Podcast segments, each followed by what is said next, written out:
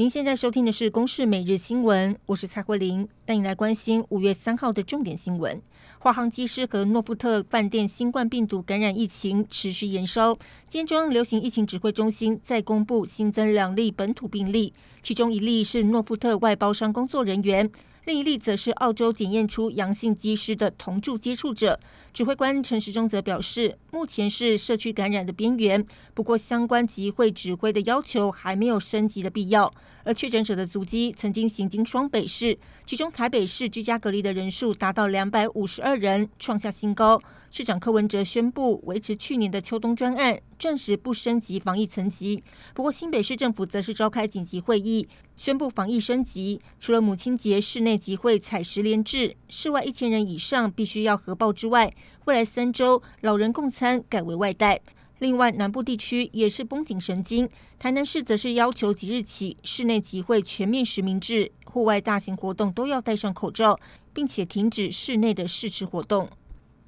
受到上周美股回档以及台湾本土疫情的影响，台股今天开盘先是呈现震荡，盘中电子股则开始下杀，钢铁股也出现卖压，中场加权指数是大跌超过了三百四十点，收在一万七千两百二十二点。成交量达到五千八百七十七亿元，创下历史第二大量。虽然台股受到冲击，不过在国内今年的经济展望，国发会主委龚明鑫还是乐观预估，在出口动能持续升温之下，有机会坐四望五。不过现在企业面临了五缺的问题，尤其是缺电和缺水，甚至缺地等问题，恐怕会冲击到今年第二三季的营运。经济部则承诺五月底之前用水无虞。至于用电，目前的备转容量率维持百分之十以上，强调今年不会有缺电的问题。报税季开跑，今天民众就可以前往各区的国税局、稽征所报税。由于国内疫情升温，财政部也首次开放用手机报税，民众再也不需要用读卡机、自然人凭证。也不用印出纸本资料，随时随地都能够报税。不过要注意，手机门号必须要是纳税人本人申办的月租型门号。认证过程当中也要把 WiFi 关掉，使用行动数据。如果民众申请延期、现金缴税等状况，还是要用电脑或是现场报税。